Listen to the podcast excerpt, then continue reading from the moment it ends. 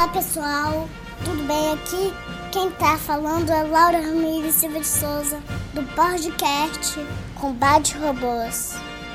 Hoje que a gente vai falar é brincadeiras de combate robôs. Eu vou mais longe, muito longe, em São Luís e também Santa Catarina, em todo lugar que eu vou. Amém!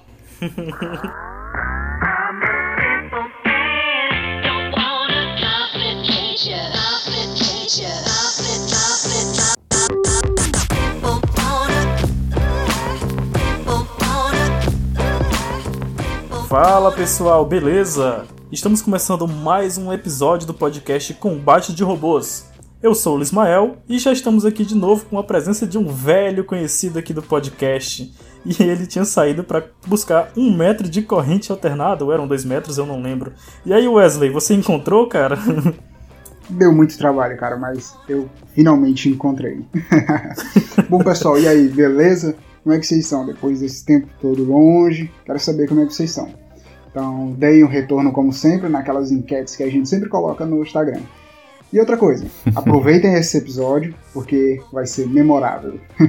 é isso aí, galera. Esse episódio a gente tem um tema muito interessante e que é muito recorrente em todas as equipes, que as melhores equipes sempre tem ali um líder forte, né? Tem ali uma pessoa que consegue motivar os membros, uma pessoa que consegue desempenhar um bom trabalho, e é justamente disso que a gente vai falar hoje a gente vai falar sobre a liderança de uma equipe. E para conversar com mais clareza sobre esse tema, a gente trouxe três convidados aqui. Um deles é de uma equipe carioca, um é de uma equipe mineira e o outro é de uma equipe paulista. Então, galera, se apresente aí, por favor. Qual é? Meu nome é Lucas, sou da equipe carioca, como acho que já deve dar para saber. Minerva Bots, estamos aí, estamos juntos, é isso. Fala pessoal, sou o Shrek aqui da Ogrobots. Estamos junto aqui há, há, mais de 10 anos combate de robôs. Vamos conversar um pouquinho aí, vai ser divertido. Tudo bom aí, pessoal? É, meu nome é Willa, eu sou membro aqui da equipe Tinkabots, né? Tá, o capitão. Tô aqui para conversar também sobre a liderança. É isso aí, galera. Então, vocês viram aí, nós temos três convidados especiais. São três equipes que ainda não tinham participado do podcast, mas aqui todo mundo vai ter vez, né? Teremos vários episódios ainda. Então é, é, até engraçado falar de uma equipe paulista, né, Shrek? Porque tu é de uma equipe que era mineira, que é a Wild. É, exatamente. Sou paulista aqui, mas tenho o sangue aqui azul e amarelo, né? Lá de Minas. Gosto muito de pão de queijo. Trago sempre queijo de lá pra cá, então o coração continua lá em Minas também. tá colaborando com o estereótipo do pão de queijo, viu?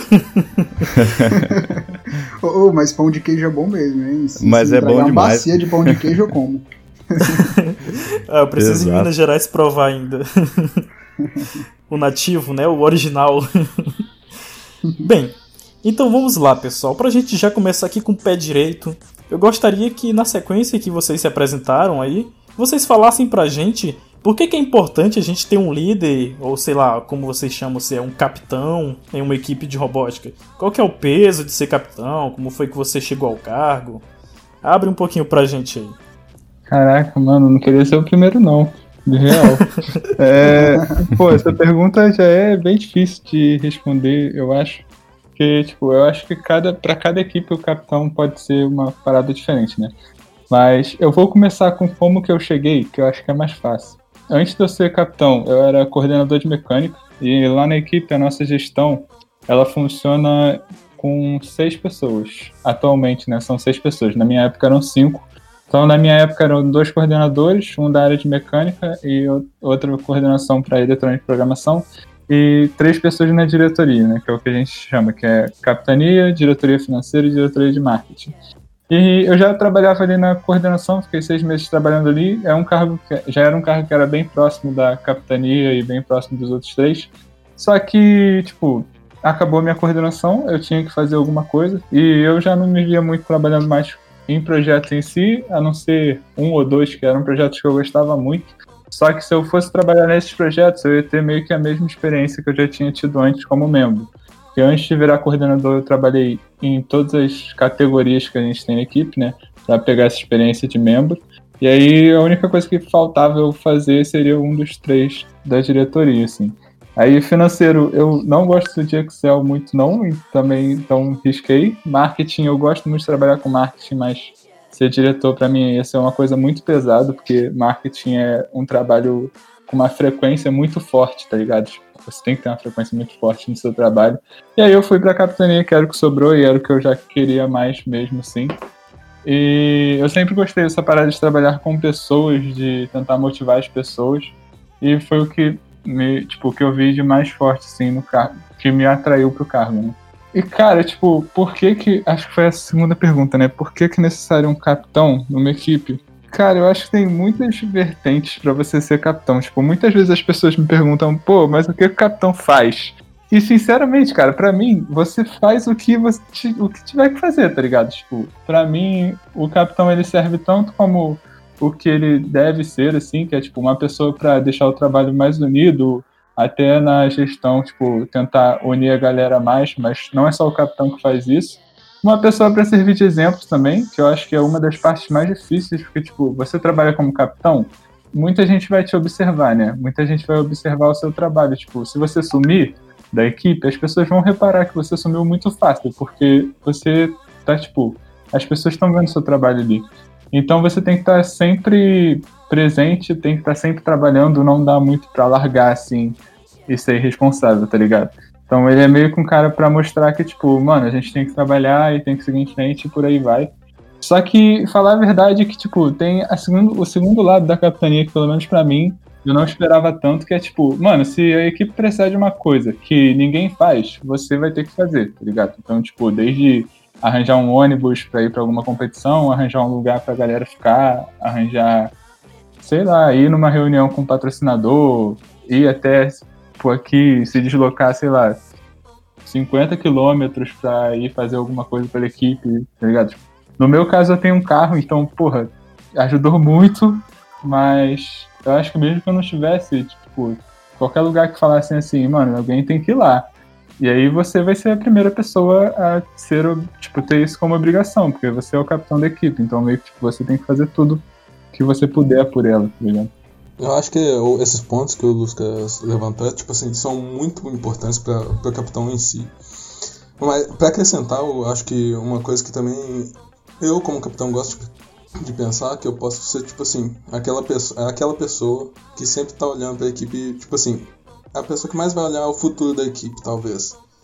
Mas vai, tipo assim, lidar com, todas a, com todos os membros, saber com que as coisas vão funcionar, tá sempre preocupado com isso, vai buscar uma solução aqui ou ali se tiver algum, algum BO, né? Essas coisas, né?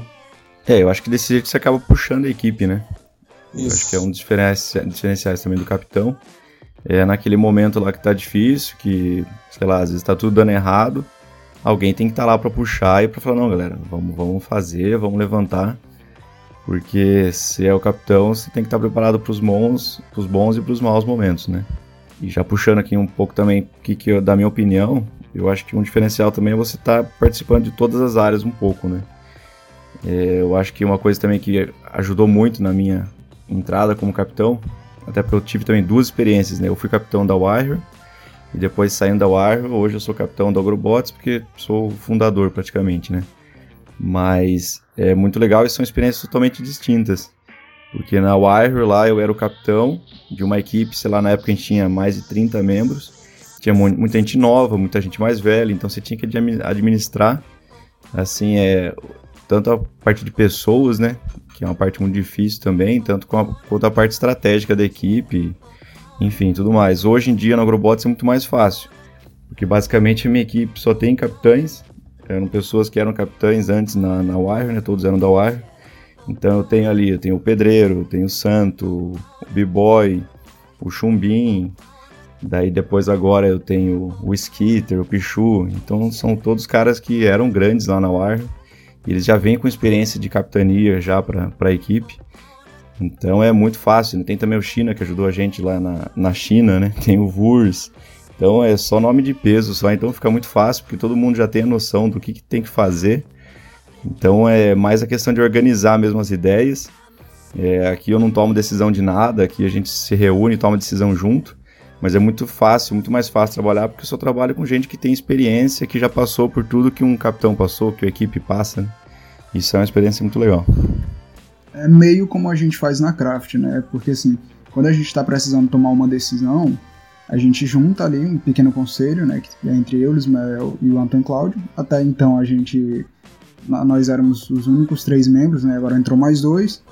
Só que ainda assim a gente faz esse pequeno conselho, né? O Ismael é o atual capitão, mas sempre que a gente precisa tomar uma decisão, que tem uma decisão difícil a ser tomada, a gente joga a proposta, olha, tem tal proposta, para tal jeito, o que, que vocês acham?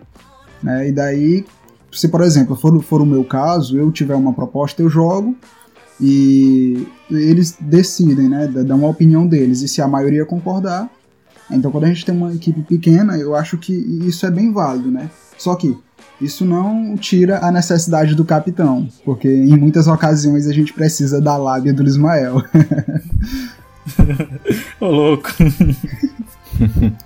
Tem vários nomes para essa lábia aí, né?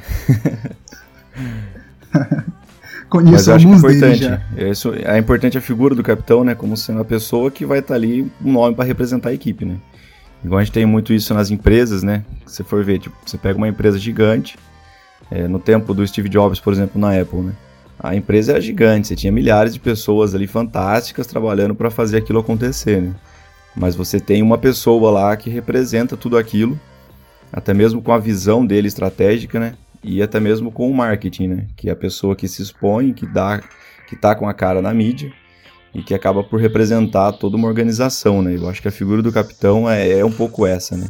Então a gente tem que ter um pouco de, de saber, igual você falou, né? Tem que ter um pouco dessa lábia, carisma, tem que ter paciência para conversar com outras equipes. Enfim, é, tem vários atributos aí, com essa parte até mesmo de marketing da equipe aí para ser o representante, né?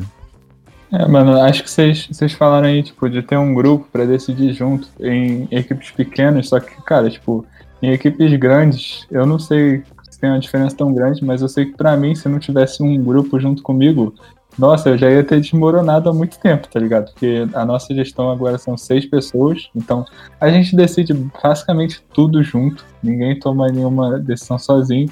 Mas, cara, se não fosse essa, essas outras cinco pessoas, assim, eu acho que eu ia surtar, de verdade. E o que vocês falam também do marketing, mano, isso daí com certeza é muito.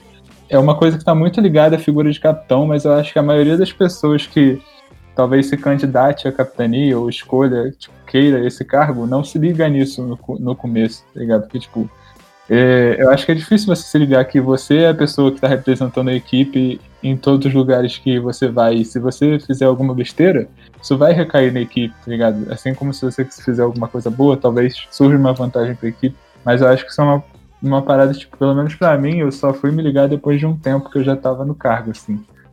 Sim, eu acho fundamental também. Né? Na UAR a gente tinha isso, a gente tinha os capitães né, de cada área. E daí a gente tinha. Esses eram os capitães da equipe, basicamente, né? Então a gente tinha os reuniões de capitania, onde os capitães conversavam, discutiam os assuntos entre si. Então é ali que a gente dividia o problema, né? Acho que é esse o ponto importante aí que você comentou, que é aquela questão, né? O capitão ele não pode puxar tudo para ele, até porque senão não aguenta, né? Então isso era muito legal lá. Eu tinha uma equipe de capitães muito boa na minha época. Então eu só tenho a agradecer que se a gente conseguiu sucesso na, na minha época de, de, capitania na equipe, eu tenho certeza que é por causa da equipe que eu tinha formado junto comigo, né? Então isso é muito importante. É aquilo lá, as pessoas sempre fazem a diferença, né, no final das contas.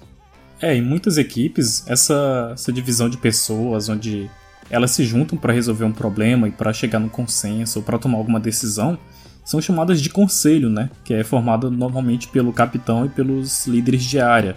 Isso é muito bom porque foi até exposto no, no podcast passado que uma pessoa que está ali com algum problema na área de mecânica, ninguém melhor para decidir como é que vai ser o rumo daquele, da, resolução, da resolução daquele problema do que o próprio capitão da, da, da área de mecânica, né? Então, o líder de área acaba servindo muito para trazer um, um, problema, normalmente já com a resolução para o capitão da equipe. Sim, tipo assim, é, igual você comentou sobre conselho, eu acho que é, é fundamental. Lá no Trinca, além do, dos líderes de área, né, a gente costuma abrir o conselho para quem tiver vontade de participar das principais decisões da equipe. Isso eu acho que auxilia muito, igual o, o, o pessoal já comentou, né, a tarefa do capitão em si. E também eu acho que torna a liderança um pouco mais com caráter de liderança mesmo. Você não está tomando um problema e mandando só o pessoal realizar tais tarefas, mas você está trazendo os problemas que, tá, que tem na equipe né, para um certo grupo de pessoas e esse grupo vai tomar as decisões em conjunto, né? Olhando sempre o bem-estar, é, o que, que vai ser melhor para a equipe no futuro e tudo mais. Então acho que o conselho é um, um dos principais pontos para se manter numa, numa, liderança, né? Que eles vão sempre estar tá lá para tipo assim auxiliar e tudo mais. Pessoal, olha, agora sim, tem uma perguntinha bem aqui na pauta que eu acho que seria interessante fazer para vocês. É que todo mundo é capitão aqui, tá, todo mundo, quer dizer, eu já fui capitão, né? Então, a minha opinião eu já sei.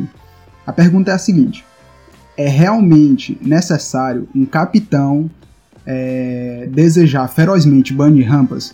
Nossa. Pra ir pro Agrobot, sim. Nossa, mano, que parada pessoal, meu Deus.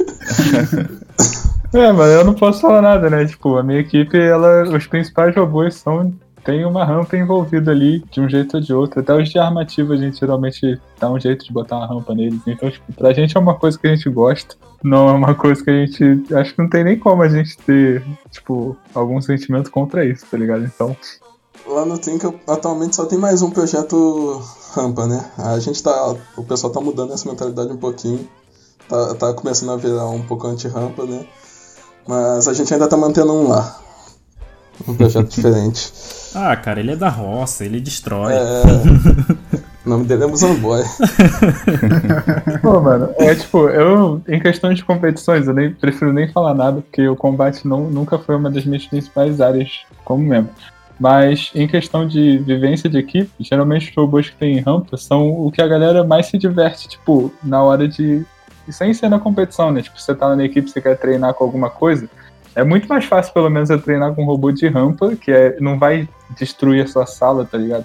Do que um robô de armativa que, se você der um mole, você perde alguma coisa, perde um dedo, sei lá. É, cara, é porque pilotar automodelo é realmente divertido, sabe? Esses carrinhos de controle remoto. é, eu não sei, eu não vejo isso como justificativa. Eu não. sou até um pouco suspeito em falar, né? Porque desde a época da War eu era um dos, um dos primeiros a levantar a bandeira anti-rampa na equipe. E agora no Agrobots ainda mais, porque a gente é, assim, a gente não tem, não por não ter rabo preso com ninguém, mas a gente não tem nenhum problema de marketing com patrocínio tal, tal. Então a gente zoa pra caramba. As competições pra gente é uma zoeira, né? É muito mais uma diversão do que uma competição, né? Digamos assim. Então a gente meio que construiu, a gente puxa essa bandeira aí.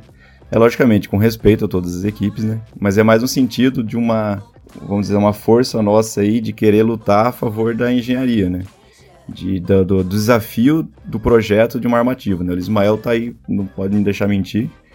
E é uma coisa que eu sempre falei para todo mundo. Ah, você é anti-rampa, anti-rampa. Não, é bem assim. Você, por exemplo, tem a equipe lá que tem o professor, né? O professor, não lembro o nome dele agora, que tem as crianças lá. Mano, eu acho que a entrada, a rampa como um robô de entrada para competição, eu acho sensacional, entendeu? Porque você vai aprender ali os, os parâmetros básicos ali de um, de um robô, de locomoção, de estrutura, de resistência à batida do adversário, enfim. Mas a, mais a nossa revolta mesmo é com relação à, manutenção disso por equipes grandes, né? Eu acho que acaba perdendo um pouco o foco da competição, que é o de dar o show mesmo, de, de ser uma competição de combate. E se a gente quer que um dia a competição cresça e tenha um apelo aí de um público comparável a Battlebots, a gente teria que ter uns parâmetros de seleção de robôs comparável a Battlebots, entendeu? Onde lá, por exemplo, não entra rampa. Então eu acho que deveria ser separado, com questão de, de usar a rampa como um robô de aprendizagem ou de usar a rampa como um robô de, sei lá, de você se aproveitar ali de umas brechas da regra e, e acabar sendo beneficiado de alguns pontos, mas daí é outra discussão. o que eu acho interessante a respeito da conversa sobre rampas é porque assim, até mesmo aqui no papel de capitães de equipe, a gente tem que saber quando está na hora da gente trocar um projeto, né? O Shrek fez uma menção aí porque a gente fez o, um robô rampa para começar nas competições. Quem conhece a minha entrada na, no, no, combate de robô sabia que eu queria fazer um robô horizontal spinner. Só que, devido a diversas limitações, fazer um robô de combate não é tarefa fácil, ainda mais um com armativa, que como foi mencionado aí pelo Luscas, não, não dá pra gente testar em qualquer lugar, então é mais complicado, é mais complexo. Aí eu acredito que vai do capitão e do conselho decidir quando a, a equipe tem que trabalhar em projetos mais ousados, sabe? Eu gosto muito quando eu vejo equipes novas que abandonam ali o projeto de rampa para fazer um robô com arma ativa. Cara, o primeiro projeto, o segundo projeto, não vai ser o robô top que vai bater de frente com os robôs campeões da categoria, não. E tipo assim, é interessante a gente fazer essa mudança porque a engenharia que a gente envolve para construir um robô, até mesmo para projetar, é totalmente diferente assim daquele conceito que a gente utiliza num rampa. Porque para fazer um robô rampa bem feito também não é tarefa fácil. Porque o nosso tá aí o exemplo. Quem conhece o podcast, quem já escutou os episódios, sabe que o nosso robô rampa foi destruído. E tudo isso serve de aprendizado porque a gente tem que aprender a fazer robôs bem feitos. O que eu acho errado é quando as equipes já acertaram como é que faz um robô rampa bem feito, e aí elas começam a insistir somente naquele projeto, mudando apenas, mudando apenas a escala, e se beneficiam de pódios que, que são por robôs que não tem tanta complexidade assim na nossa construção. Eu acho isso um, um pouco injusto, né? É, é um pouco polêmico falar isso, mas é pelo menos o meu ponto de vista, né? É, exatamente. Foi o que eu comentei, mas basicamente eu concordo com tudo que você falou. Mas enfim, a, competição não tem ainda esse apelo de, de engenharia, né? Como, como um foco, né? Então, como a regra ainda permite, enfim, todos participarem, é muito democrático, né? Então, daí acaba dependendo do, do bom senso de cada equipe, da intenção de cada equipe, enfim. Mas é aquilo lá, eu preocupo mais comigo. Então eu, com a minha equipe, a gente é muito feliz e a gente é realizado fazendo o robô o mais, tipo assim, o mais louco possível e o que mais seja satisfaça aí a nossa, o nosso gosto aí por essa paixão aí do combate robôs, entendeu? Então eu fico feliz por mim e desejaria isso para outras equipes também, mas tem equipe que não olha muito por esse lado, às vezes o foco não é esse, enfim, daí fica de cada um. É, tipo, eu queria falar mais em relação a essa parada que você falou de finalizar um projeto e continuar outro e tal. Porque, tipo, na nossa equipe é muito difícil a gente fechar um projeto porque a gente quer, tá ligado? Né? Geralmente, quando a gente quer fazer um projeto novo, a gente mantém os antigos abertos, até porque, tipo, sendo sincero, um robô de rampa, para você fazer manutenção nele, não, não custa muita coisa, tá ligado? Tipo, esse, essa para mim é a maior vantagem de um robô que nem, tipo, o bigode que a gente tem, que é um robô com rampa. Você não precisa gastar dinheiro com ele para ele funcionar. E isso pra gente é uma coisa que faz muita diferença, né? Vamos combinar que, tipo, pelo menos eu não vejo muitas equipes que sejam ricas e possam fazer, tipo, vários robôs e quanto quiser. Então, pra gente ter um robô que é mais econômico, é extremamente vantajoso.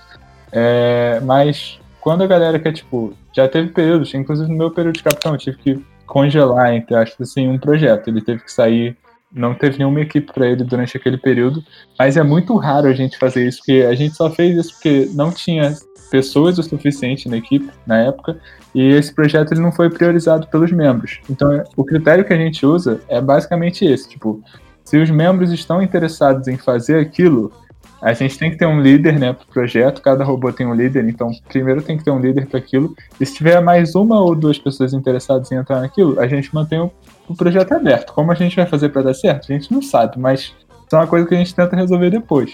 Aí, se alguém quer tipo, criar um novo projeto, também depende dos membros. No nosso caso, não depende exatamente da gestão, porque na nossa equipe a gestão está muito mais preocupada com a parte de organizar tudo para dar certo do que em si, tipo, fazer uma coisa nova acontecer, de repente, em questão de projeto.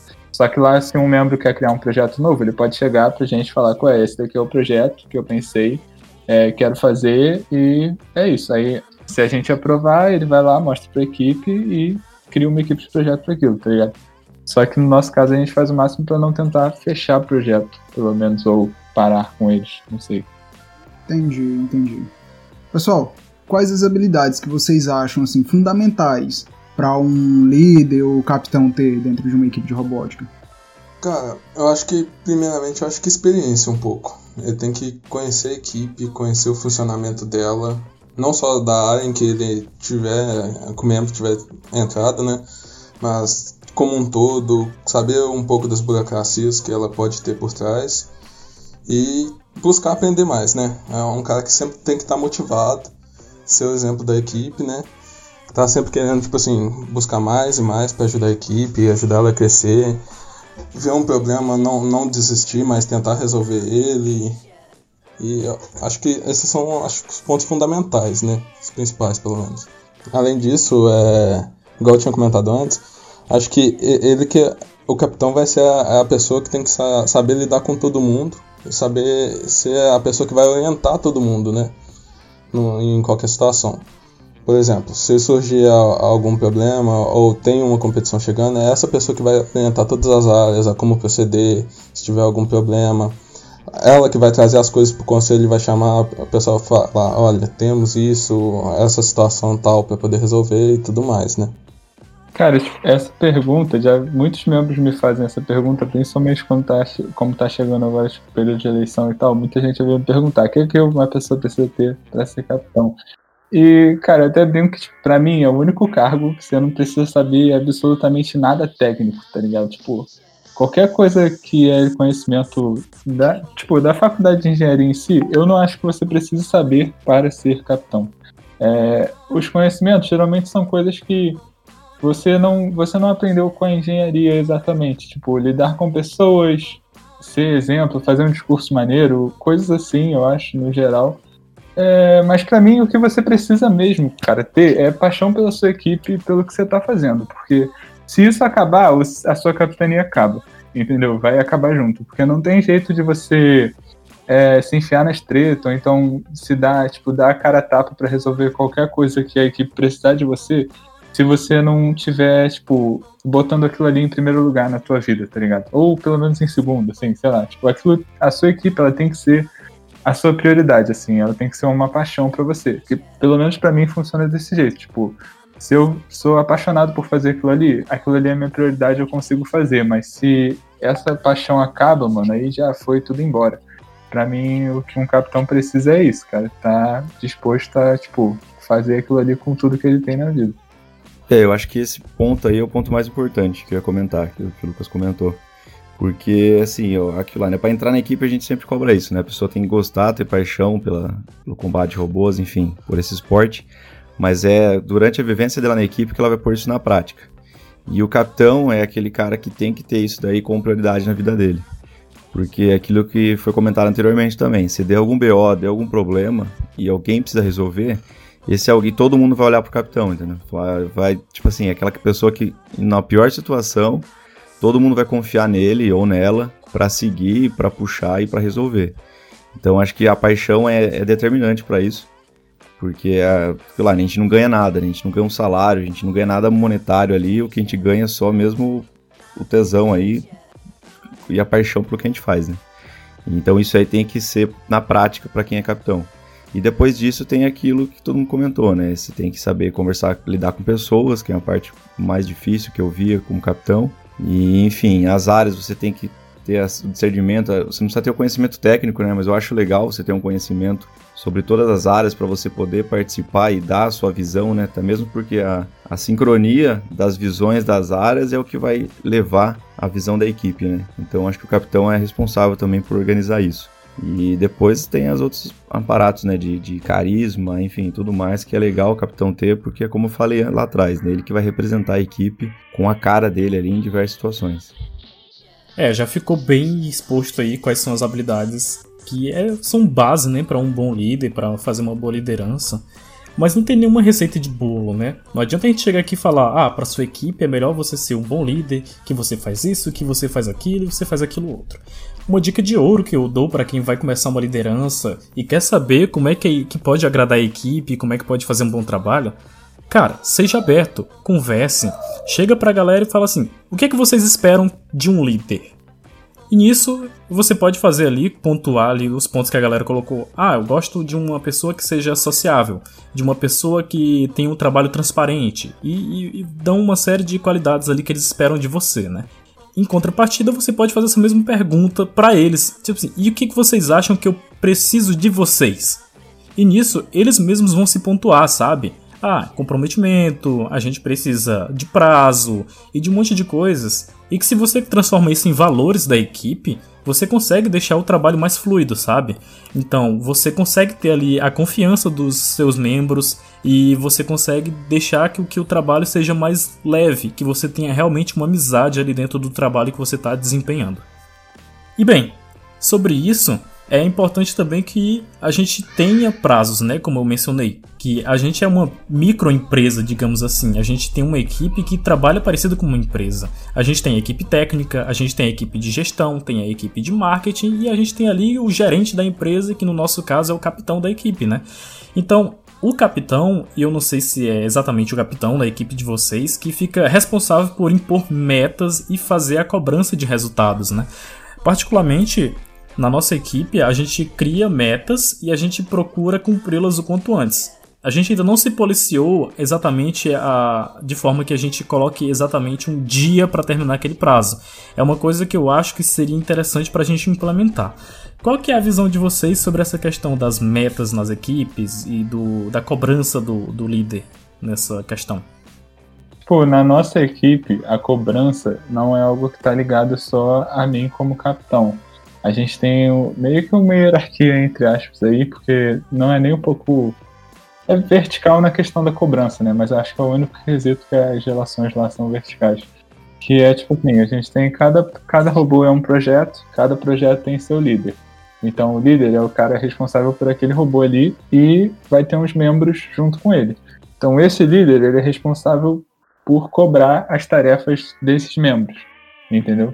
E aí acima do líder você tem tipo dois, agora são três coordenadores que são um para cada área, que é um coordenador de mecânica, um de eletrônica e um de programação. Seria meio que as pessoas responsáveis por cobrar dois líderes, entendeu? Então, se eles olham cada área como um todo, né? Então eles sabem, tipo, é, se um projeto está tendo problema nisso daqui, o outro está tendo problema em uma coisa semelhante, eles fazem essa conexão. Falam, pô, galera, você ajuda aí. Ou então, tipo, ah, tenho que comprar alumínio, comprar titânio, sei lá, e um monte de coisa para vários projetos. O cara vai pegar o que todos os projetos precisam, unir tudo e aí fazer da melhor forma possível. E também essa questão de cobrar, tipo, cobrar as tarefas, né? Meio que o líder cobra dos membros é, o líder estabelece lá o calendário dele até quando a, até quando ele quer deixar tudo pronto. Aí o coordenador vai lá e dá uma, tipo, olha o que, que o líder fez, aconselha e fica de cobrar depois se ele não fizer as coisas, ou então saber o que está acontecendo, né? Porque antes de chegar falando, tipo, ah, por que, que você não fez isso? Você tem que saber, tipo, o que, que aconteceu com a pessoa, né? Tem que saber por que, que ela não deixou de cumprir alguma coisa, ou se não foi por causa dela, foi por causa de alguma outra pessoa. Porque às vezes isso acontece também do trabalho, tipo, nosso trabalho funciona muito junto, né? Principalmente entre as áreas, tipo, se, sei lá, se a galera de eletrônica não, não faz um layout de uma placa, eu não consigo, eu da mecânica não consigo é, medir ela para caber no meu robô, então o trabalho impacta no outro. E aí, quando chega na capitania, eu meio que tenho que supervisionar mais ou menos o que, que os coordenadores estão fazendo, assim, e a minha preocupação também é muito de passar para o resto da equipe. Então, tipo, eu tenho que cobrar os coordenadores para saber como é que a cadeia toda está funcionando, né? Até chegar em mim. Só que eu também tenho o trabalho de passar para o resto da equipe, para os líderes e membros, as pessoas que não são da gestão, o que que a gente da gestão está fazendo para eles terem noção, porque o nosso trabalho, ele não, tipo, eu não trabalho diretamente com um membro de projeto, muitas vezes, porque apesar deles me procurarem às vezes, o cara geralmente vai procurar o líder dele. Ele não vai me procurar, entendeu? Para resolver alguma coisa do, do projeto. Isso cria uma distância de tipo os cargos de capitania, diretoria financeira, diretoria de marketing, por aí vai, dos membros que estão só trabalhando no projeto. Então, meu trabalho, além de cobrar deles, é deixar claro para as pessoas o que, que eu estou fazendo, para elas saberem também. Tem essa mão dupla, eu acho. E é isso aí. Então, o capitão ele também tem que ter um pouco de empatia, né, com os membros. Sim, com certeza, mano. Não tem como trabalhar sem isso. é um pouquinho complicado nessa parte, né? A gente fala, a gente tá lidando com pessoas, então tem de tudo, né? A gente tem que lidar com tudo. E sempre também acaba acontecendo alguma desavença, né? Entre o capitão e o membro. E é complicado porque algumas podem ser resolvidas, né? Outras não. Então a gente tem que tomar muito cuidado com isso, né? De às vezes uma questão pessoal nossa, às vezes um, sei lá, uma, alguma diferença pessoal que você tem com algum membro, diferença de visão, você tem que mensurar, né? Se isso tem que ser esquecido ou tem gente que leva adiante e às vezes acaba até saindo um membro né, da equipe. Então, tem que estar preparado para tudo. Esse é o ponto, mas é aquilo lá, o foco tem que ser a equipe, né? Não pode perder esse foco aí. Eu acho que esse é o principal segredo aí. Sim. É, igual o, o, Lucas comentou, acho que a maioria das equipes talvez sigam isso, talvez, mas tem sempre uma hierarquia, acho que interna, que auxilia muito nessa cobrança da, das tarefas, dos cronogramas e tudo mais, né? Só que, igual estava comentando antes, é sempre importante ter a meta, né? Ter uma meta, talvez anual ou semestral, que eu acho que isso daí que vai ser o seu ponto de partida para elaborar seus cronogramas, definir o que, que é mais importante, as fases do projeto, quais são, quais são as prioridades e tudo mais. É a partir disso que, vai, que é possível criar um todo um cronograma certinho, quais são as cobranças e pedir aos membros para realizar e tudo mais, acompanhar o trabalho deles, é, sendo que cada coordenador ou capitão de área analisa esse trabalho, como que ele está sendo feito, passa pelo capitão geral e tudo mais, né? Tem uma coisa em relação à cobrança que eu não falei, mas que eu acho que é o mais difícil que a gente tem que fazer, pelo menos que eu tive que fazer, que ficar meio que nos bastidores, assim, que é tipo, a gente tem vários membros, beleza? Só que os membros ficam na equipe durante muito tempo, geralmente. E aí, você pode ter um membro que às vezes, tipo, a paixão que ele tem pela equipe vai acabando. E aí ele vai, tipo, às vezes alguém vai deixando de fazer as coisas, e aí, né? E aí o líder não consegue fazer a pessoa trabalhar, o coordenador não consegue fazer a pessoa trabalhar, e aí chega em você, e aí você tem que falar, ok, então eu sou o capitão, eu tenho que lidar com isso. E para mim o momento mais difícil na, na capitania foi ter que identificar, tipo, pessoas que elas estavam na equipe, mas para elas, para a vida delas, seria melhor elas já terem saído.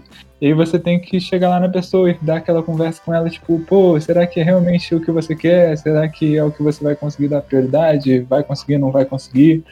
E aí teve, tipo, umas duas ou três pessoas com quem eu fui conversar. Eu falei, pô, mano, vê se a equipe ainda é o que você quer, se você quer estar aqui mesmo. E aí elas me falaram, pô, mano, eu pensei no que você falou, acho que já não é mais o que eu quero, não é o meu foco, tenho que fazer outra coisa e por aí vai.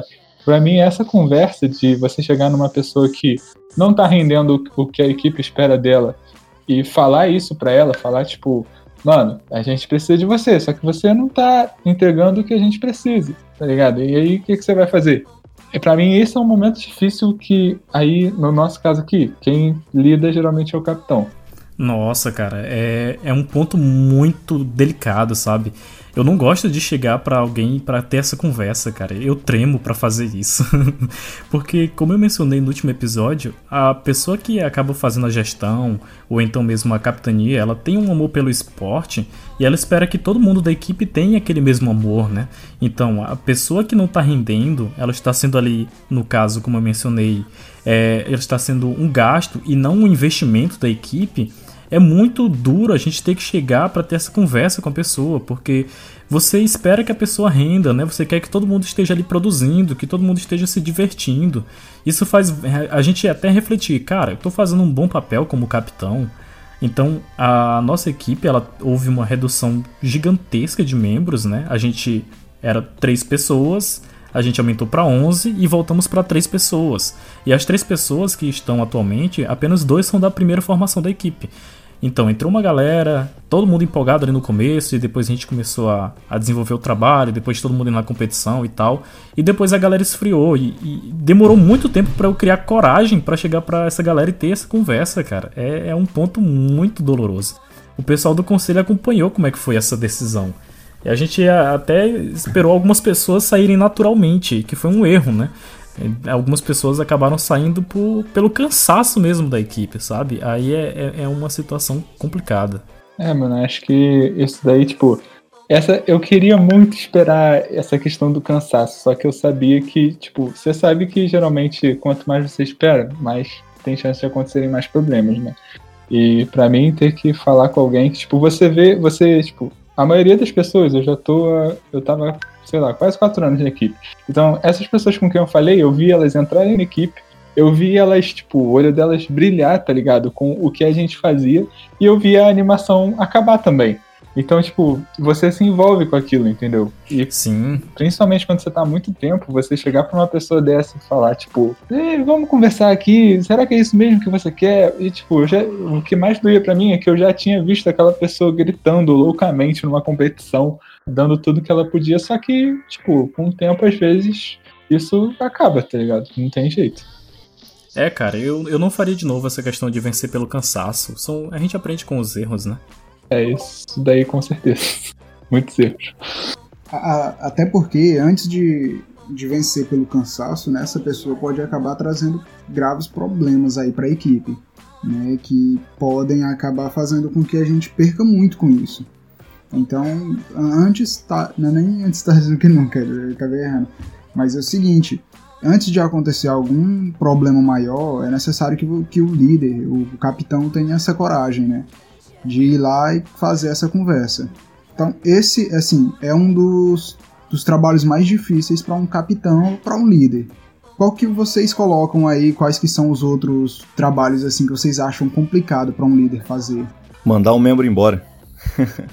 É, cara, é duro. é um trabalho bem complicado, cara. Mas enfim, mas na verdade isso daí envolve muita coisa, né? Eu acho que você tirar, tirar alguém da equipe é uma, já é um problema que envolve muitas coisas, porque normalmente envolve muitas pessoas. E aquela questão que eu volto dos conflitos né, interpessoais. Mas do, eu acho que das dificuldades que eu tinha lá na Wire, eu acho que na minha época não, não lembro se eu cheguei a mandar, a gente mandou alguém embora, eu acho que sim. Mas enfim, esses problemas que você tem que ficar resolvendo, é que, porque assim, co corrigir um problema técnico, você dá um jeito lá e de uma forma você resolve e a partir dali ele tá resolvido, né? Agora um problema interpessoal você resolve numa reunião e isso aí não é não muda do dia para noite, né? Então eu acho que a parte mais difícil é, era trabalhar com as pessoas, assim, nesse tipo de dificuldade. É, cara, tipo, pra minha sorte eu não tive que expulsar ninguém, literalmente, tipo, ao, ao sentido radical da palavra. Acho que ficou só na conversa, mas se eu tivesse, certamente era algo que ia ser provavelmente mais difícil de fazer. Acho que fora isso, cara, uma coisa que no começo eu acho que é muito fácil, e quando você vai, vai passar, quanto mais tempo passa, fica mais difícil. Tipo, eu admiro muito a galera que. Eu conheço pessoas que são, tipo, tão na frente da equipe, como capitão, como presidente, como sei lá qual é o nome que tem por aí, durante muito tempo, durante, tipo, 3, 4 anos ou mais. Não sei se algum de vocês aqui é o caso, mas, cara, eu admiro muito essas pessoas, porque no nosso caso, a capitania dura um ano. E no começo é muito fácil você ficar. Aí é o que eu acho mais difícil, né? Você manter a sua empolgação, cara. Você manter, tipo, essa energia toda que você bota na equipe, tipo, pô, isso daqui é a minha prioridade. Eu, isso daqui vai ser minha prioridade sempre. Você manter isso é um negócio difícil, tá ligado? Tipo, nos primeiros seis meses eu achei super tranquilo, porque era a única coisa que tinha na minha cabeça. Só que aí, tipo, Passou seis meses, ainda mais agora, veio a quarentena. Tem, tipo, problemas de família para resolver, tem negócio da família para resolver, tem uma, um monte de coisa pessoal que entra no meio da sua vida, às vezes, que não tava na minha vida, por exemplo, quando eu tava estudando de boa sem a quarentena, mas que agora tá e ainda tem a equipe, tá ligado? E, tipo, a equipe, ela tá ali te cobrando do mesmo jeito, ela vai sempre estar tá lá. O capitão vai estar tá sempre sendo cobrado de um jeito ou de outro, e você tem que lidar com isso. Tipo, você não tem. Se eu sou um membro e eu deixo de fazer um projeto, beleza, eu vou ter um problema com o meu líder, mas eu vou ter uma segunda chance, tá ligado? Eu sou capitão, tem coisa que se eu deixar de fazer, eu vou ferrar 40 e poucas pessoas, porque eu fui responsável, tá ligado? E, tipo, isso é pesado. É, por isso que eu achei válido trazer equipes particulares e equipes universitárias aqui para esse episódio, porque eu sei que, por mais que a liderança seja parecida nas equipes, os problemas que eu e o Shrek enfrentamos é diferente do problema que você e o Willa enfrentam, sabe? Porque a equipe particular normalmente já são pessoas ali que se disporam a participar daquele projeto e tem ali uma coisa ali e já dividem a vida pessoal com os projetos, então a gente acaba sabendo administrar essa parte de vida pessoal e a vida da equipe praticamente simultaneamente, sabe? Aí eu achei válido trazer essas duas vertentes da história para que a gente conheça realmente as diferenças entre uma e outra. Sim, eu acho que é, é, é muito diferente mesmo. Igual comentei, eu já tive as duas situações, né? Eu fui capitão da Wire e agora eu sou capitão da Agrobots. E assim, na, na capitania da Wire era uma pressão diária, né? Então todo dia eu acordava com preocupação: o que, que eu vou fazer pela equipe hoje, o que, que a equipe está esperando de mim hoje e o que, que eu posso fazer para a equipe evoluir, para eu, eu melhorar e para a equipe melhorar. Enfim, eu acabava tendo isso é, com, no meu dia a dia, né? Agora, na Agrobots eu não tenho, né? Na verdade, eu não tenho pressão nenhuma. É o que eu falei, eu sou só um representante da, da bagunça, né? então, é muito mais fácil, até porque a gente escolheu isso, né? Igual você comentou. Não é um projeto extracurricular, enfim. é um hobby que a gente optou aqui para seguir na nossa vida. Então, na verdade, é um escape, né? É a, tem que ser a parte fácil do, da nossa vida, a, o combate de robôs. Então, é muito fácil para mim estar tá à frente aí e, e organizando a bagunça, até porque a, as pessoas são muito boas também, que eu falei. Todos os membros que estão na minha equipe hoje já foram capitões, ou de área ou geral lá na, na Wire, né? Então, daí é muito mais fácil de, porque todo mundo trabalha sozinho, todo mundo se vira. Você falou, putz, precisa fazer tal coisa, o fulano faz isso. E pronto, entendeu? As coisas saem, assim, surgem, é bem legal. É, acho que um problema que talvez eu enfrente, ou talvez outras pessoas possam passar também, é a motivação. Eu sempre fico preocupado com como eu posso estar motivando a equipe. Às vezes eu acho que não só basta talvez o exemplo e tudo mais.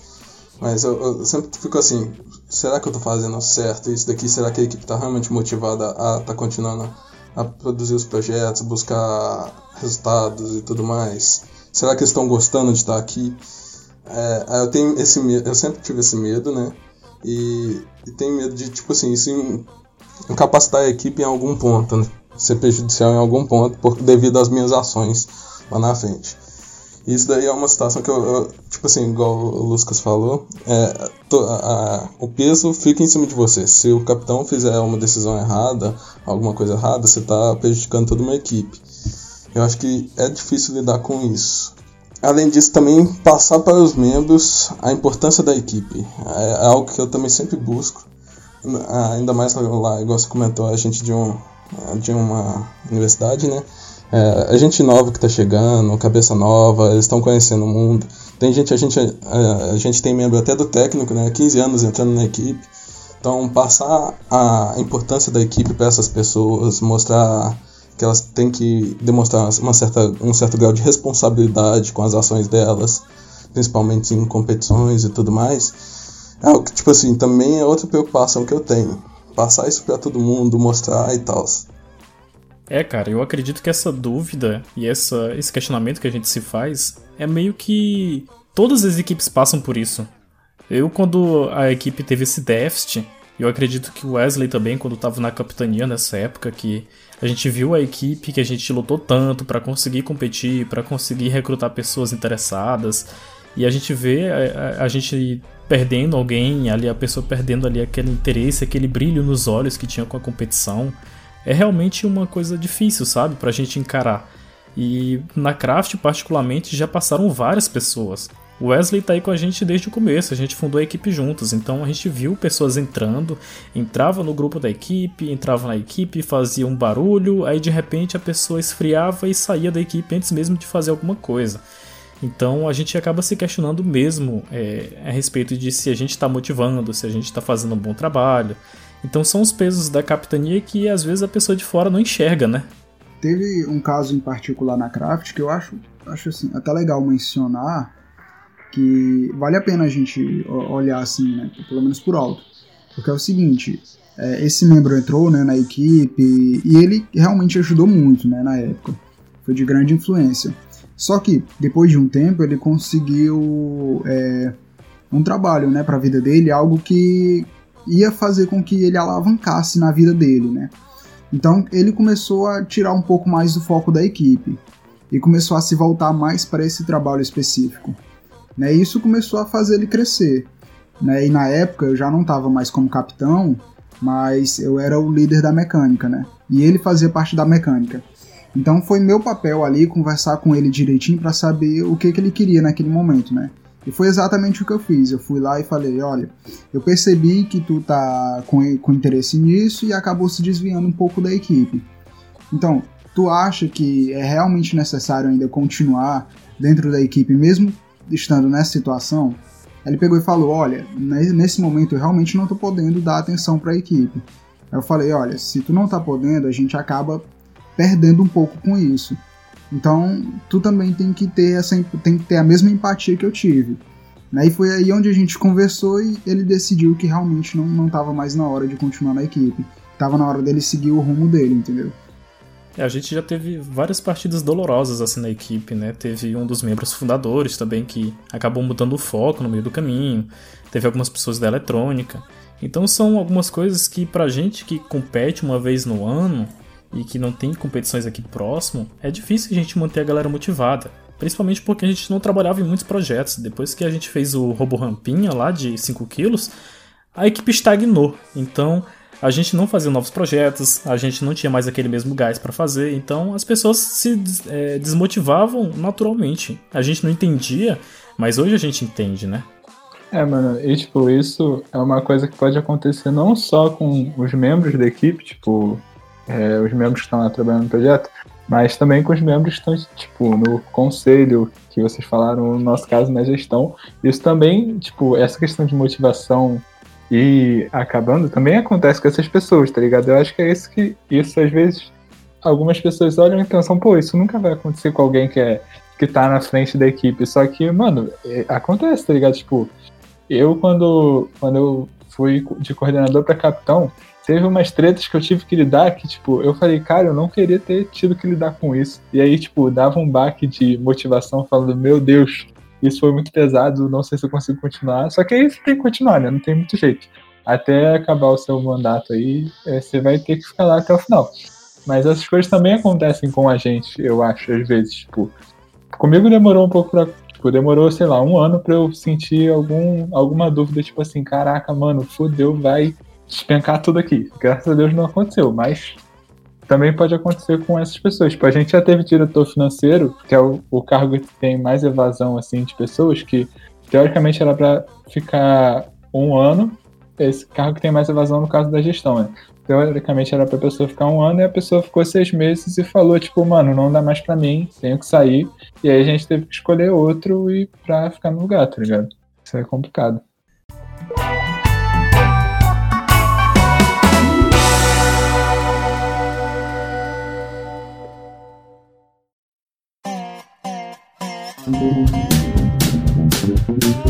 Mas vamos dar um ânimozinho a mais agora no podcast, vamos deixar de falar dos problemas, né? E agora eu vou entrar aqui num ponto que para equipes particulares é bem comum, na verdade, que é o capitão ele participar de outras áreas da equipe, né? Aqui na Craft eu sou capitão, mas eu acabo fazendo alguns projetos mecânicos ali no CAD, Uh, eu consigo construir alguns robôs, eu participo também da área eletrônica, então eu faço um pouco de tudo na equipe, assim como os demais membros, né? Porque uma equipe pequena e equipe particular, todo mundo tem que fazer de tudo. Principalmente porque a Craft trabalha em cidades separadas, né? E lá na Ogrobots eu acredito que é assim também, né, Shrek? Vocês têm esse trabalho aí como você tem esse trabalho como capitão, mas também atua em outras áreas. Mas eu acho que na equipe dos meninos aí, eu não, sei exatamente como é que funciona nas equipes universitárias. Então, como já falei que da equipe particular, a gente começa escutando um pouco do Shrek, se eles têm esse trabalho conjunto em outras áreas lá, e depois a gente conhece um pouquinho da realidade universitária. É, sim, exatamente. É igual eu comentei antes, né? Eu sou capitão, mas é mais como um título mesmo e com uma representação que é necessária né? nas competições e no fórum e tudo mais. Mas no trabalho mesmo, a gente, a divisão, como você falou, né? São poucas pessoas que trabalham, então todo mundo tem que, tem que, tem que fazer, né? E eu sou responsável pela parte elétrica é, dos robôs, até porque é até engraçado, né? Acho que, na verdade, tirando o Chumbinha, que agora tá me ajudando também, todos os outros membros e a galera que foi entrando para ajudar o Agrobots eram todos da mecânica, né? Então, se for pegar, tem o B-Boy, o o Vurs, o Santo, o Pedreiro, China, o Skitter, Pichu, Lego, todo mundo da mecânica. Mas é bem legal, porque eles acabam ajudando em tudo também, né? E a parte elétrica eu vou tocando, né? E também é para mexer na mecânica do buguinha também, né? Como é um pouco mais simples, eu até gosto de brincar com isso, de desenho, SolidWorks e tal, eu também vou, eu mexo um pouquinho na mecânica dele. Mas é basicamente isso. É o que você falou. Na equipe particular, a capitania é muito mais representativa, assim, muito mais simbólica, né? E na, na, diferente na época da Warrior, né? Que o pessoal vai comentar melhor aí. Que o capitão, ele realmente tinha que estar focado na parte de gestão, até porque eram muitos projetos, muita gente, muitas competições, enfim, tinha que estar mais focado nisso mesmo. É, igual o Shrek falou, é, realmente, eu acho que, na, na, pelo menos nas universitárias, pode ser assim, eu gosto de pensar, pelo menos, que um capitão geral de uma equipe, é, ele tem que estar tá realmente focado em estar tá lidando com as três áreas a todo momento, estar tá lidando com as competições, então ele não pode, não é que ele não pode, mas vai ser mais difícil ele trabalhar com, em, em atuar em outras áreas, talvez, né? Atuar com, com em um projeto em específico e tudo mais. Mas ao mesmo tempo, por mais que eu acho que pode atrapalhar um pouco, eu mesmo quando eu entrei na capitania, eu continuei na, meio que na área da mecânica, né? Que eu estava dentro de um projeto já que estava em desenvolvimento, então eu tentei trabalhar os dois. A capitania em tudo, tentar olhar toda a equipe e um pouquinho do, do projeto que eu estava na, na mecânica, mas aos poucos eu fui deixando isso de lado para poder focar na equipe como um todo. Porque realmente eu, eu não ia dar conta, a cabeça não, não ia aguentar em um certo ponto. É, mano, acho que é tudo isso aí que, que você falou, tipo, na capitania, as minhas funções, tipo, que eu tenho que fazer, não. É, a maioria não tem nada a ver com questão técnica, tipo, de fazer sólido ou fazer uma placa ou por aí vai. Mas acaba que, tipo, é, eu acho que é isso que a maioria entrou ali para fazer, entendeu? Então é o que eu gosto, tipo, eu sou apaixonado pela mecânica. Eu mudei pra engenharia mecânica por causa da equipe. Cara, eu gosto de fazer aquilo, então sempre que dá pra gente dar uma, uma fugida, assim, para fazer alguma coisa técnica que meio que tá no coração, assim, que a gente gosta de fazer, eu acho que a gente tenta fazer isso aqui. É aquilo, tipo, as suas obrigações vão estar tá ali te puxando e você tem que dar um jeito de lidar com elas e com a parte técnica se você quiser. Só que não é, tipo, uma das obrigações que eu acho que a gente tem que fazer, tem que lidar. Mas eu acho que é sempre bom você participar também, até para você não perder aquela, tipo, a sua vibe de robótica, tipo, de o cara que mexe no robô, tá ligado? Porque na hora da competição, que a gente gosta de fazer é ter um robô pra gente ficar cuidando dele cada problema que dá, e às vezes pode ser muitos problemas, você perder noites aí sem dormir. Mas é divertido, tá ligado? Tipo, as, as minhas melhores competições foram as competições em que eu praticamente fiquei sem dormir, porque eu queria que o robô desse certo, entendeu? E é por aí acho que igual você comentou, é importante você focar na equipe, mas igual não deixar o que você ama de lado, talvez, né? Sempre que tiver um tempinho, você dá uma fugida, conferir um pouquinho de um projeto, estudar ele, tentar ajudar ou ajudar os outros membros nos outros projetos com o conhecimento que você já tem adquirido, acho que também é importante, né? Sim, mano, isso é importante também porque pode ser que em algum momento você tenha que usar esse conhecimento, tá ligado? Porque geralmente um capitão, um capitã é um membro mais antigo na equipe, então bem ou mal você tem uma bagagem técnica ali. E se você ficar, tipo, por mais que você já tenha trabalhado 3, 4, 5 anos com robôs, e aí você virou capitão, se você ficar, tipo, três meses sem botar a mão em nada técnico, isso pode escapar da sua cabeça, tá ligado? Tipo, os conhecimentos que você adquiriu, eles podem ficar mais fracos. E aí, na hora de nego falar assim, cara, tá dando problema, você precisa ajudar a gente aqui, você tem que estar tá com isso afiado, tá ligado? Porque por mais que seu cargo seja de gestão, na hora que precisarem do seu lado técnico, você tem que fazer, mano. Não tem como deixar os membros na mão nesse momento. É engraçado, eu passei até por uma situação engraçada com a Wire, porque eu, eu era o capitão, enfim, daí todo esse período de capitão, eu acho que eu, o máximo que eu fazia era, acho que era pilotar, o, na verdade eu fui piloto, né, durante essa época também. Mas eu pilotava os rocks, né? E pilotava os robôs de combate. E depois que eu saí da equipe, logo em seguida, teve a preparação para eles irem para Robogames. E como eu já estava me formando, eu, eu dei um jeito, eu tava fazendo estágio, dei um jeito de pagar a minha viagem e acompanhar com eles, né, em 2013 isso. Daí, mas eu fui lá basicamente como, eu, eu era como membro só para estar nos boxes, né, mas daí eu já tinha saído da equipe, né, eu fui mais para assistir mesmo para ajudar o pessoal no, no, que fosse preciso. E daí teve uma necessidade lá de, acho que tava nas finais do cálculo, ou era final dos, dos hockey, se não me engano. E daí tava todo mundo na loucura porque o Federal tava destruído e precisava. O Federal tava na final também, a gente foi campeão aquele ano. E daí todo mundo, tipo assim, um dos pilotos, não lembro quem que era, se era o China ou o Pedreiro, eles iam ficar focados, acho que era o Pedreiro na época, ia ficar focado no Federal, né? Daí eu tava lá de assistente e falava, o Shrek, vai lá, pilota o rock pra gente lá. Enfim, daí a gente foi pra final lá, a gente acabou não vencendo o final, né? O pessoal até zoou que foi culpa minha. Mas foi uma, uma experiência legal, porque por mais que eu não era nem capitão na época, né? Mas aquilo que você comentou, né? Na hora do aperto, eles olham pro capitão e falam, cara, você tem que dar um jeito de, de fazer alguma coisa, né? E daí você vai de mecânico a eletrônico a tudo, né? Marketing, que o foco é a equipe, daí a gente faz qualquer coisa. Pessoal, tem várias metodologias aí, mais uma que alguns, né, que a gente vai colocar líder, né, entre aspas, que é melhor amedrontar. Né? Então, amedrontar é sempre a melhor forma de conseguir empenho dos membros. Vocês concordam com isso ou isso é loucura? Não, isso é loucura, né? É, na minha opinião, é que lá, né? Respeito você conquista, né? Então a questão de você ter o, a, digamos assim, o respeito né, dos membros da equipe, você conquista isso, né? Com o seu exemplo, né? Basicamente. Amedrontar é. A gente fazia só por zoeira mesmo com os bichos, mas era só por hobby. Igual falar. Acho que amedrontar não vai ter um resultado tão bacana. Acho que o mais interessante é você expor o problema para as pessoas e argumentar e conversar com elas e de forma a mostrar para elas por que, que é importante fazer aquilo e motivar elas a fazer aquilo. Acho que uma pessoa motivada a trabalhar, ela rende muito mais que uma pessoa com medo de, do, do que pode acontecer, né?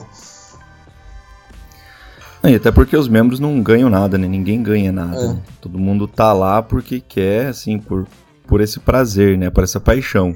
É, por Então mesmo. tem que ser. Você tem que inspirar muito essa motivação, né? E isso é um papel fundamental do líder também. É o que já foi comentado aí. Todos os dias você tem que estar tá vendo o que, que eu posso fazer para manter minha equipe motivada. E isso, quem ainda está na faculdade aí vai ver depois de formado, né? No mercado de trabalho é isso. Na sua empresa, basicamente, a tarefa do líder é manter o seu time motivado. Ah, mas o cara ganha o salário, mas isso não é o suficiente, entendeu? Isso não é suficiente para motivar no dia a dia a pessoa acordar cedo, levantar da cama e falar: não, hoje eu vou fazer alguma coisa diferente, né? Hoje eu vou fazer melhor do que eu fiz ontem. Porque para você fazer o básico para receber no final do mês, é o que o mercado não quer, né? É o que o mercado acaba selecionando e são os que acabam sendo demitidos ou mandados embora aí em N situações. Mas aquele que faz o diferencial e que faz mais daquilo que é cobrado, é, são os que mais se destacam. Mas para que isso aconteça e que isso vire rotina, você tem que manter a motivação né, dessas pessoas. E isso que é um, um, dos maiores desafios aí dos líderes. E isso começa na equipe, é legal que a gente exercita isso na equipe, como líder, como capitão, mas não, na vida mesmo, no mercado de trabalho, na vida profissional, isso vai ser a rotina. Então é bem legal essa experiência. É, mano, eu tenho que concordar com, com eles aí, porque, cara, medo, a medo não. Ai, caraca, medo não tá os outros, acho que não é nenhuma opção numa equipe de robótica, porque Cara, pensa bem, tipo, às vezes eu virei capitão e, tipo, mesmo, sei lá, eu tenho um ano de equipe eu virei capitão. Como é que eu vou amedrontar um cara que tá lá, tipo, cinco anos, tá ligado? Tipo, nem, nem tem como, eu acho. Mas tem uma. Eu sou totalmente contra isso, acho que é muito melhor você levar na conversa. Só que eu acho que tem uma parada que você tem que manter que é, tipo, uma postura, tá ligado? Tipo, uma postura com os seus membros. Tipo, a relação que eu tinha com as pessoas na equipe antes da, antes da gestão como um todo, coordenador, principalmente antes da capitania, ela, eu acho que ela se tornou muito diferente depois que eu virei capitão, porque, tipo, pelo menos pra minha cabeça funcionar melhor naquele lugar ali, eu falei, cara, isso daqui é meu trabalho, tá ligado? Tipo, é, é a minha profissão. Eu, claramente que eu sou amigo, colega de todo mundo lá, eu faço o máximo para manter a amizade 100% possível, só que você tem uma relação de trabalho com aquelas pessoas, tá ligado? Então, tipo, você tem que ter o respeito delas de alguma forma. Se você é um capitão que, por exemplo, eu acho que quando você tem menos membros é mais fácil lidar com isso. Só que, tipo, se eu tenho, no caso lá, eu tenho 40 pessoas na equipe. Se eu sou um capitão que eu fico toda hora sendo questionado, por exemplo, eu vou chegar no meu RG, numa reunião geral lá com todo mundo da equipe, e eu tenho que discursar para 40 pessoas. Se toda hora fica alguém fazendo, tipo, brincadeirinha com o que eu falo, então é, cortando o que eu falo, cara, isso é ruim para tanto na minha imagem de capitão, quanto para eu fazer a parada fluir, entendeu? Para eu exercer minha função, que seria, tipo, tocar a reunião. Quanto, tipo, então, tipo, eu tô sendo atrapalhado para cumprir o que eu tenho que fazer, e ainda tem a questão da imagem e tal, que, tipo, bem ou mal, você tem que manter um respeito. Eu acho que é mais forte isso quando é muita gente. Então, eu acho que amedrontar é um jeito muito ruim de fazer isso, mas você tem que buscar o seu jeito de ter esse respeito das pessoas, entendeu? Delas te ouvirem, ou pelo menos entenderem o que você tá ali falando e, tipo, mantendo a sua moral, assim, entre aspas, mas eu não acho que é a melhor forma de fazer isso, mas foi a que veio na cabeça aí. Defenda seu ponto, Wesley. Agora eu fiquei curioso. o cara chega aí, joga uma dessa e some. Olha, na minha opinião, a gente tem que fazer mesmo. eu tô zoando, tô zoando. Na minha opinião, é o seguinte: a gente tem sim que ter essa postura, né? Que nem o Lucas falou. A gente tem que ter essa postura de líder, né? De, de capitão. E a gente tem que ter esse respeito. Né? Mas para conseguir isso, a gente não tem que ir lá e tentar amedrontar. A gente tem que conquistar. Né? Conquistar? Com um exemplo. Eu acredito que a melhor forma de ser, de, de, de ser um líder de passar aquela sua ideologia, o que você quer, é sendo aquilo que você quer. Se você se você quer que os membros te respeitem, você tem, você tem que respeitar os membros. Se você quer que aquilo que você propõe para a equipe seja feito, você tem que ser o primeiro a começar aquilo. Então é essencial que o, o capitão faça isso. E na minha época, como capitão, isso era o que eu tentava fazer. Não sei se era o que eu conseguia, o Ismael. Mas é o seguinte, eu tentava fazer isso, entendeu? Então acredito que todo, todo capitão ele deve tentar fazer isso, ele deve, deve tentar ser o primeiro exemplo para a equipe. É, isso aí entra naquele ponto, né, da inteligência e gestão emocional da, das pessoas, né? Na, na, gestão de pessoas a gente tem que ter essa empatia. A gente não pode chegar gritando com uma pessoa, caraca, você fez tudo errado, cara. Isso não vai resolver. No máximo você vai conseguir que a pessoa ou ela lhe odeie ou ela fique com medo de você. Né? Como a própria palavra diz, amedrontar. O medo não é a melhor forma de você conseguir convencer alguém a ser adepto das suas ideias. Você tem que mostrar para essa pessoa que a forma que você quer que ela trabalhe é a forma correta. E como é que você consegue isso? Como Wesley falou, dando exemplo. Você mostra para a pessoa, olha, desse jeito dá certo. Não precisa nem você falar. Basta você fazer e mostrar para a sua equipe que está dando certo que automaticamente, se você mostra, se você demonstra que isso tudo está funcionando, eles vão seguir seus passos. E se a pessoa não estiver seguindo, aí você entra lá numa conversa de boa, como a gente já mencionou aqui, que são umas conversas duras de se fazer, mas que são necessárias. Né? Nada de chegar botando medo, não. Isso aí não é tarefa de líder, isso não é papel de líder, na verdade. Cara, eu queria falar só de um exemplo que eu lembrei. Cara, eu, eu, eu tenho um membro específico, nosso, que, tipo assim, ele usa essa parada do amedrontar, entre aspas, muito sem querer. E às vezes dá muito certo. Tipo, eu vi ele uma vez chegar para um membro nosso de processo seletivo virar para ele e falar assim, cara, isso daqui tá uma porcaria, faz de novo. E esse, esse garoto, para quem ele falou isso, o garoto ama ele, tá ligado? O garoto Nossa, simplesmente mano. ama ele. Só que, tipo, é muito da intimidade que você tem com a pessoa, tá ligado? Tipo, ele. Tudo bem que nesse caso ele deu, acho que um pouco de sorte, porque ele chegou sem conhecer o garoto nem nada e mandou essa, só que o garoto gosta muito dele. Porque, por mais que a pessoa cobre, ela cobra, tipo, quem tá sendo cobrado sabe que aquilo ali é pra melhorar, tá ligado? Sabe que ele tá fazendo aquilo porque ele se importa. Só que ao mesmo tempo tem gente que não vai entender isso. Tem gente que vai ouvir isso e vai ficar puto, vai falar, cara, essa pessoa ela é grosseira. Ela é muito grosseira, tô tentando não falar palavrão aqui. Ela é muito grosseira e não gosto dela. Só que tem gente que vai chegar e falar, pô, ela é grosseira, beleza, eu sei, mas eu sei que ele tá fazendo isso para me ajudar. Então acho que se você quer usar isso, você tem que ter muito é, tato para usar isso com as pessoas, tá ligado? Porque tem gente que vai entender o que, que você tá fazendo, vai saber que não é por mal, mas tem muita gente também que vai ficar muito bolado contigo. isso aí é muito engraçado, porque assim, na Ogrobots, né, igual eu falei, a gente é um grupo de amigos que tá aí na competição para se divertir, né? Pra gente, os robôs, né, a competição, além de ser um hobby, uma, paixão em comum nossa, é um motivo aí, um pretexto pra gente estar tá se reunindo e, tipo, a gente pré-competição, a gente vem todo mundo aqui pra Sorocaba, enfim, daí a gente vai curtir junto, faz churrasco, vai pra bar. E na competição é a mesma coisa, né? A gente tá na competição para se divertir, né? Acabou a competição às 6 horas, a gente deixa tudo numa bancada e fala, galera, vamos sair, vamos no bar, enfim. É um pretexto para ter uma reunião de amigos. Né?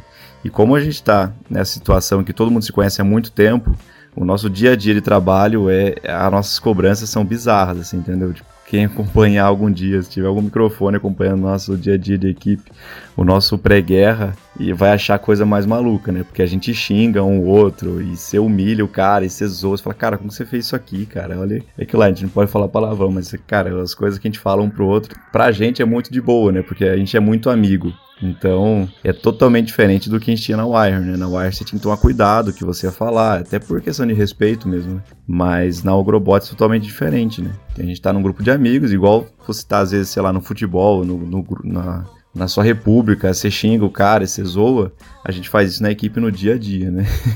então é muito engraçado. Se alguém acompanhar um dia nosso montando robô, você vai ver que é um xingando o outro, mas tudo na zoeira, né? A gente tem até umas regrinhas, né? A gente tem o nosso estatuto né, da equipe. E, e algumas das regras falam assim, né? A gente tem que falar a verdade na cara do outro, doa quem doer. A verdade tem que ser dita nua e crua, né? E é muito engraçado, isso a gente usa isso como diversão, né? Mas é aquilo que foi falado. Tem, você tem que saber para quem está falando e tem que tomar muito cuidado. Né?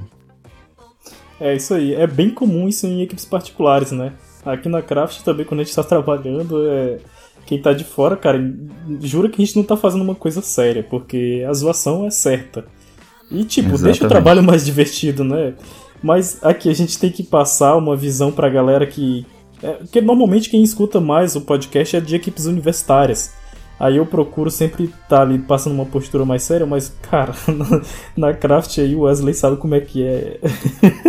Fez uma coisa errada, meu amigo, isso ali vai ser usado contra você assim, na zoação pro resto da vida.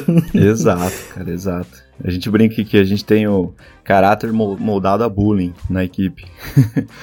a gente zoa, o cara fez alguma cagada, a gente humilha o cara e dá risada, enfim. A gente usa tudo como diversão, né? Mas tem que tomar cuidado. É, acho que essa questão em relação ao universitário nem é tão diferente, não. A única questão é que, tipo, a nossa equipe, ela, ela é muito. Ela é grande, assim. Então, a chance de alguém entender aquilo errado é maior, tá ligado? Acho que é a única coisa sim, que sim. a gente Nossa, tem que tomar mais cuidado. Acho que esse ponto Exato. é que é na, na, nas universitárias.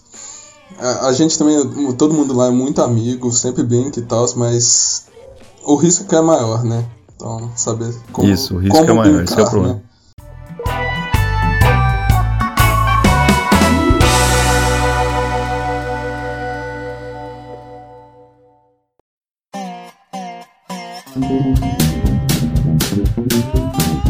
Bem, ainda falando aqui sobre a liderança e sobre a questão de gestão da equipe, para fazer um bom trabalho, é bom que a gente tenha ali os planos com antecedência, né? Nada de chegar ali em cima da hora. Em cima da hora é só montar o robô na, no dia da, da inspeção de segurança, né? De resto, não pode.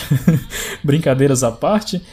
Por exemplo, se você fez planos, se você planejou aquele projeto, se a sua equipe está ali cumprindo os cronogramas, provavelmente você não vai chegar na competição com um robô para montar. Uma coisa que aconteceu com a Agrobots ano passado que eu achei um tanto curioso foi que ocorreu um imprevisto no voo de vocês, né, Shrek? Que vocês Sim. acabaram chegando só no dia seguinte.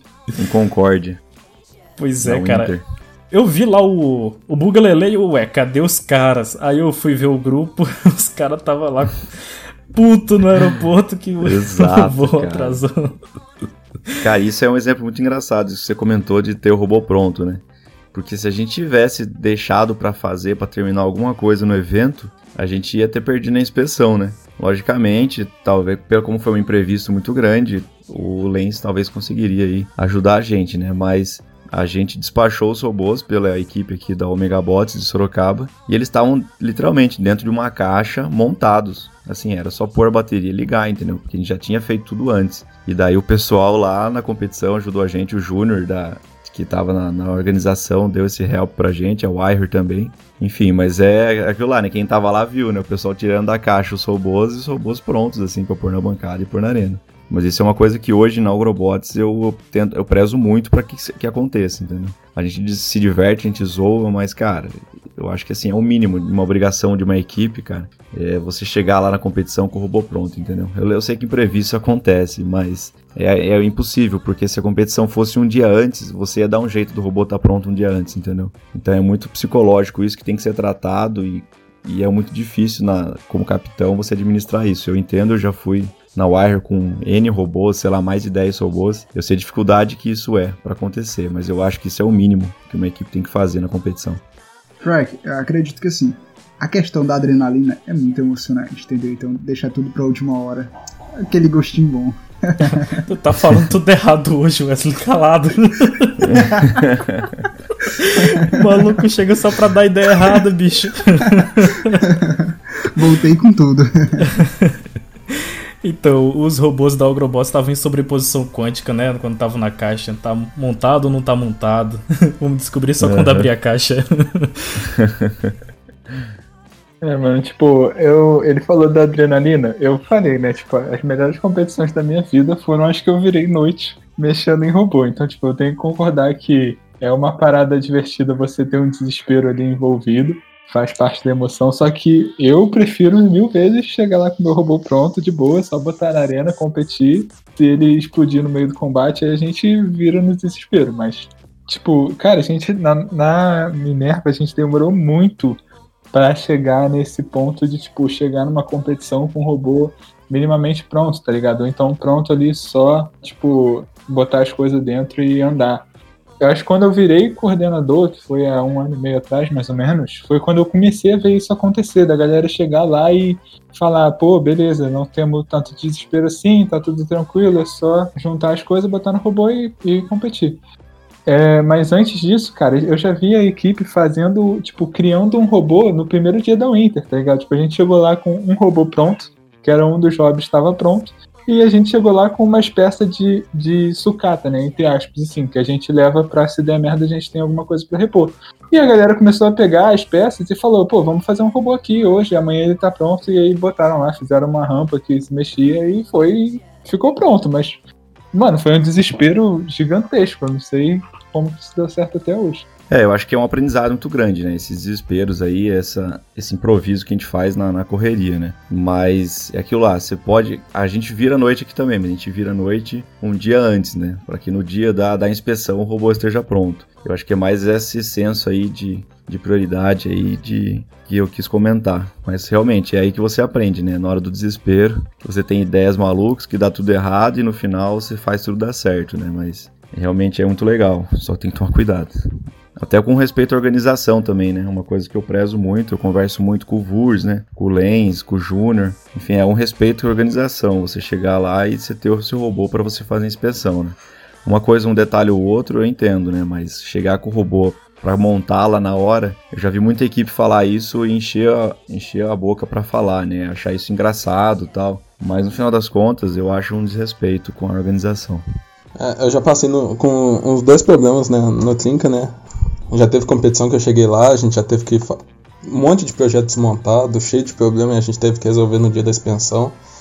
Mas também já teve competição que a gente já chegou lá com tudo pronto e falamos, é só colocar eletrônica.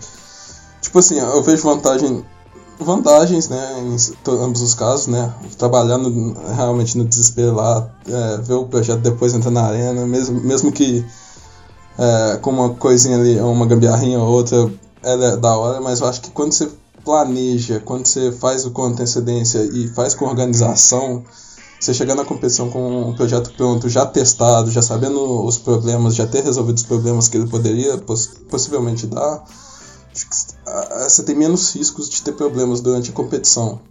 Aí, se Sim, for virar noite, é, é, realmente, porque o projeto quebrou, ó, teve uma luta ali muito boa, agora a gente vira a noite para consertar e tudo mais, ah, o projeto é novo, eu acho que, pelo menos eu, eu achei essa experiência um pouco, um pouco mais interessante. Eu vi, tipo assim, mais projetos dando certo, né? Com certeza. Certo, certo. É, Shrek, tu falou sobre o senso de prioridade, né? Então, é papel de um líder também é, saber ali o que, que a equipe vai realizar primeiro, qual que é o primeiro objetivo. O que, que vocês têm a comentar sobre isso? É realmente papel do líder falar isso? Decidir o que, que a gente vai fazer primeiro? Cara, eu acho que sim, viu? É, é lógico, tudo a gente conversa, né? Tudo é, é, é, discutido entre todos. Mas é, eu acho que uma das funções do líder, por mais que você tente descentralizar as suas, as suas responsabilidades, no caso do Agrobots, cada um tem a sua e a gente se conversa e se acerta. Querendo ou não, tem algumas decisões que, que tem que ser tomadas por alguém por mais que seja ouvindo a opinião de cada um e se chegando num, num denominador comum, né? Então eu acho que esse é um dos papéis do líder, sim. De você tomar uma decisão ali na hora, você precisa optar. Olha, galera, ou a gente vai fazer isso para esse robô, ou isso para esse robô. As duas coisas a gente não vai conseguir fazer. Então esse daí é uma das friezas que o líder tem que ter na, na competição, principalmente, para tomar algumas decisões. É papel do líder também a gente dar os feedbacks necessários, né, para as pessoas e equipes, para que as pessoas elas saibam o que que tá dando certo, o que que é preciso melhorar, quais pontos ali precisam ser trabalhados.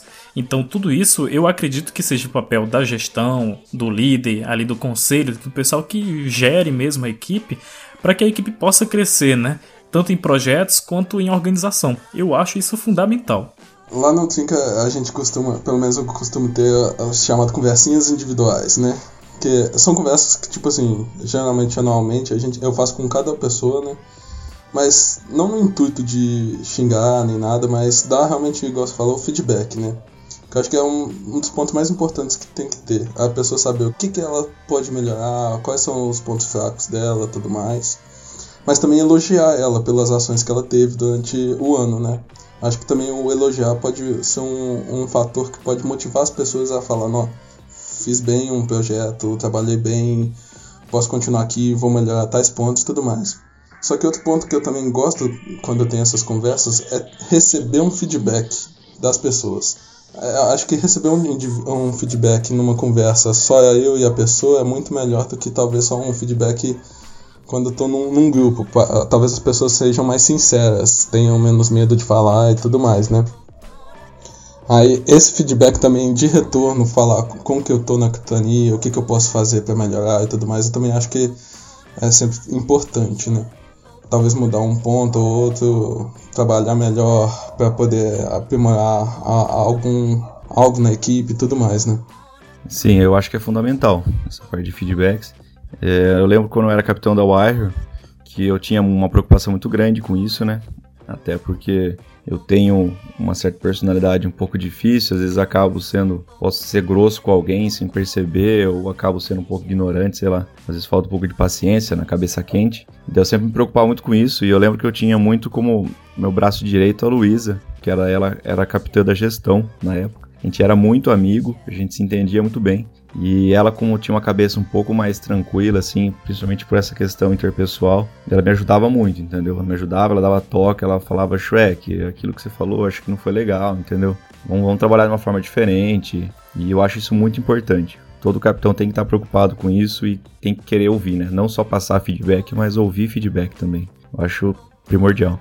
Sim, mano, acho que saber ouvir esse, tipo, toda essa conversa que a gente teve sobre liderança, né? Eu acho que talvez saber ouvir seja a principal, uma das principais características que você tem que ter, tá ligado?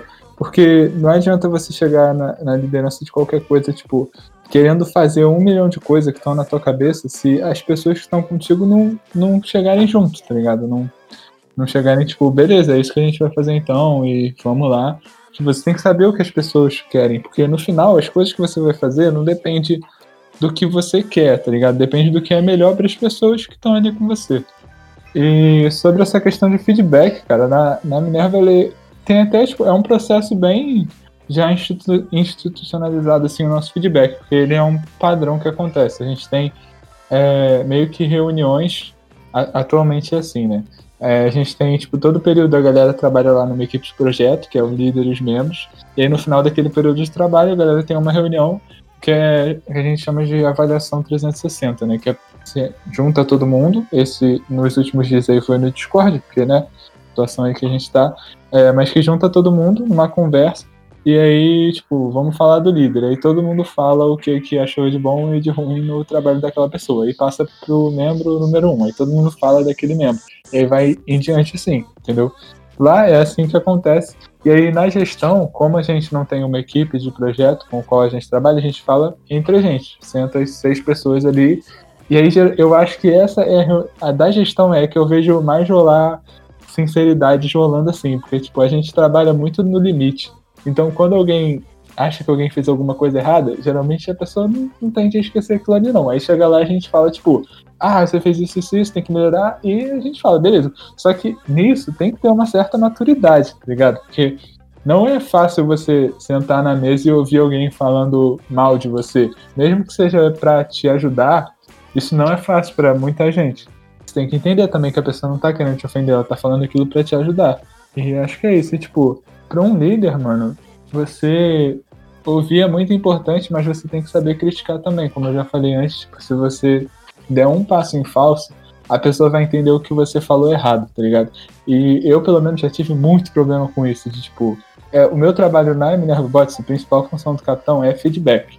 E aí, às vezes, eu sentava para conversar com uma pessoa, para falar alguma coisa com ela, e ela entendia alguma coisa que eu falei errado, porque Acho que eu tinha uma certa dificuldade para falar as coisas com clareza, talvez ainda tenha no começo, para passar a minha ideia. E aí a pessoa entendia errado, e aí começava uma confusão gigante, porque alguém entendeu alguma coisa que eu falei errado.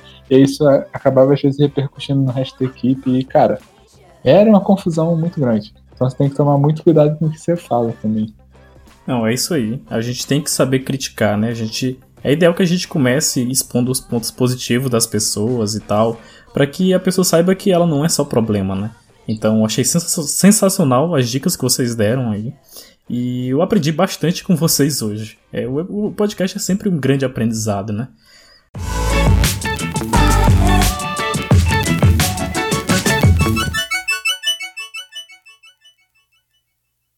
Então, como a gente já está aqui com um bom tempinho de conversa, a gente discutiu vários pontos, obviamente como todos os episódios, eu falo isso no final, a gente tinha muito mais coisas para falar, mas o nosso tempo por hoje, pessoal, já deu, né?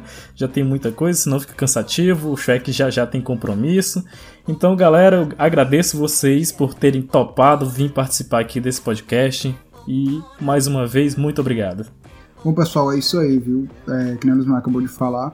A gente agradece muito a participação de vocês, vocês são incríveis e principalmente as dicas, né? Agora eu já sei, quando eu conseguir finalmente derrubar o Lismael da liderança da Craft, eu já sei o que fazer.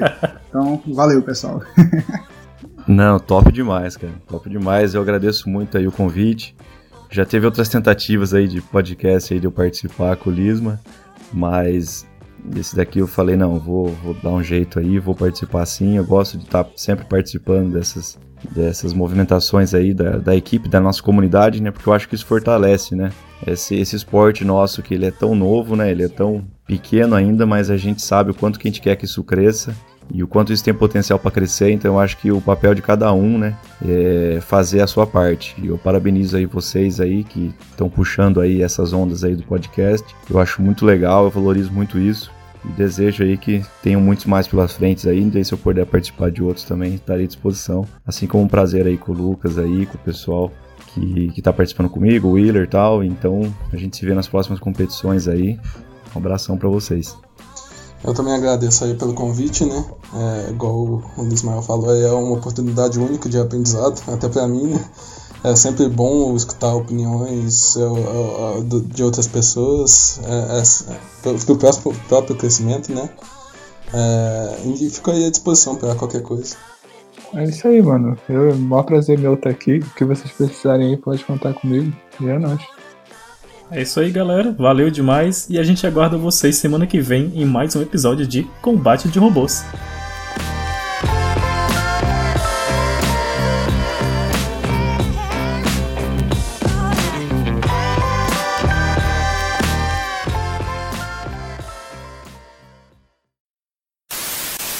Aê, fechou. Corre lá pro teu churrasco, Shrek. Boa, vou bora pro churrasco. é, é compromisso sábado à noite, né?